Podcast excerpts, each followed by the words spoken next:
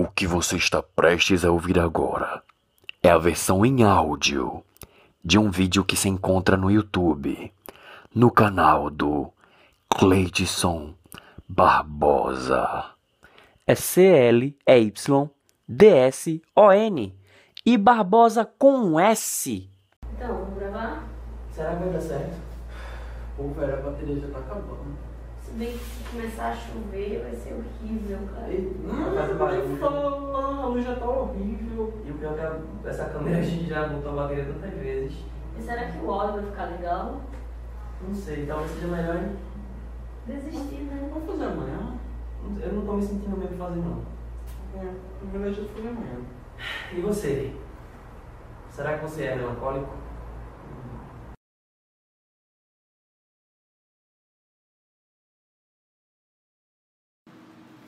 Melancólico.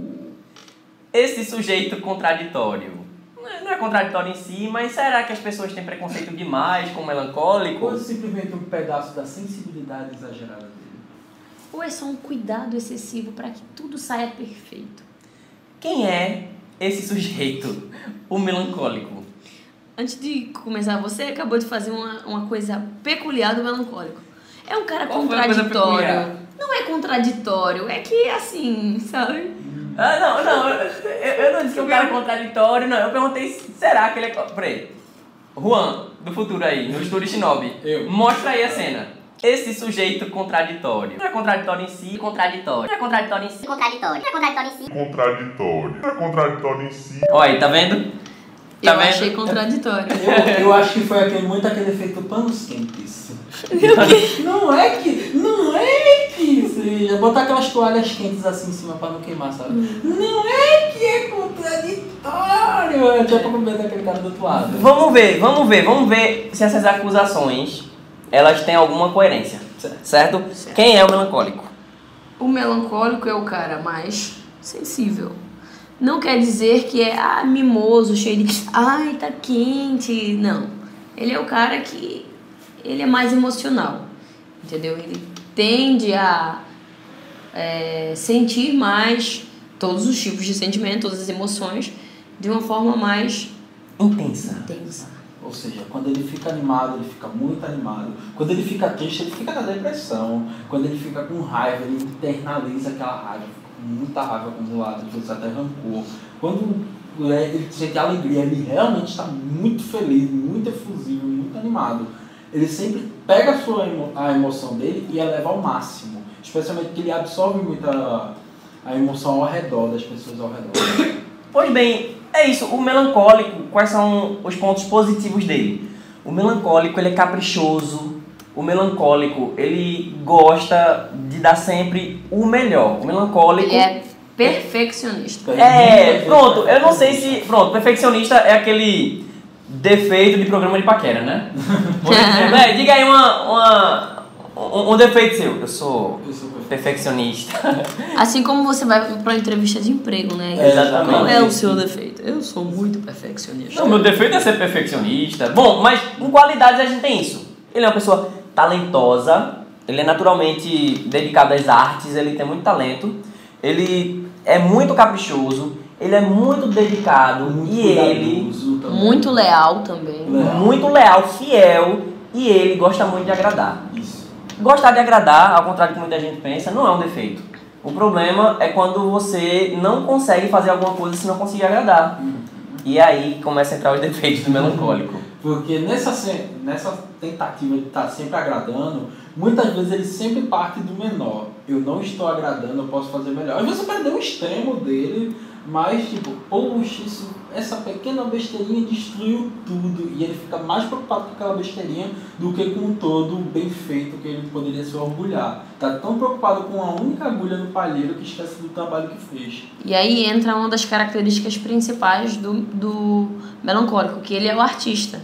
Ele, como ele tem essa necessidade que tudo saia perfeito, ele é minucioso e quer agradar de toda e qualquer forma, ele tende a criar as coisas, tende a, a fazer coisas novas e, e aí vem um dos principais áreas as profissionais, os melhores profissionais melancólicos são os artistas, né, os pintores. E Ele é criativo. O Muito. melancólico ele é muito criativo. E dentre os defeitos dele é não saber usar essa criatividade de forma produtiva sempre. Quando ele tem que fazer uma coisa, ele vai fazer, ele vai acabar demorando mais. O melancólico ele demora mais para fazer as coisas porque ele acaba sendo muito perfeccionista. Às vezes o medo de começar, porque ele não sabe como começar, ele não sabe como fazer da melhor forma possível, então ele nem tenta. Exatamente. É uma necessidade de aceitação que o melancólico tem. E esse excesso de criatividade, às vezes, faz com que, por exemplo, ele acabe enxergando. é, ele acaba enxergando o chifre em cabeça de cavalo.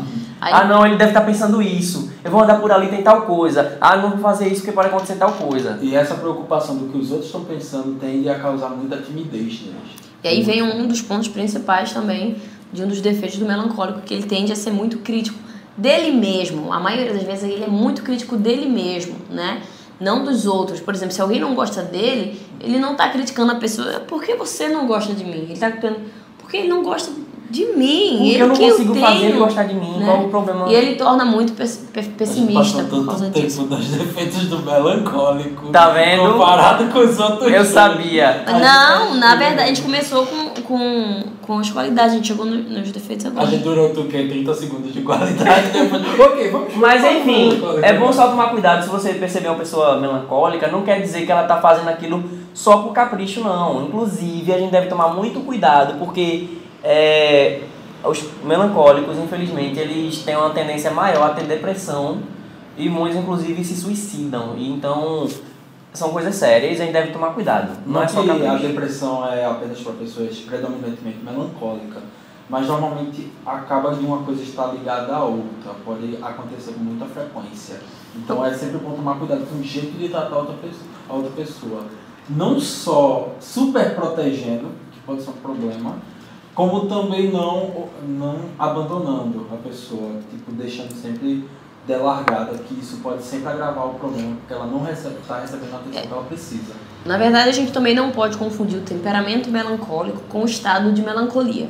Todo mundo tem um estado de melancolia, né? Agora, cada um lida com ela de uma forma diferente. Então, os melancólicos, eles tendem a lidar de uma forma mais baixa, um pouco assim, tipo, mais triste, por eles serem um pouco pessimistas.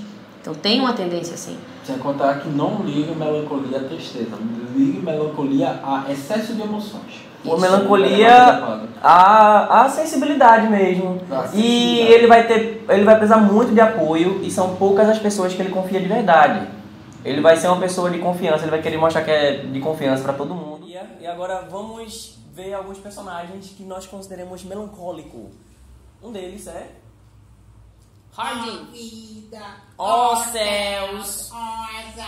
Ele é melancólico. Pra quem não sabe, é aquela raposinha, não, aquela hiena. é aquela hiena que muito pessimista, tudo vê problema da Hanna Barbera. É, é essa da imagem aí, ó.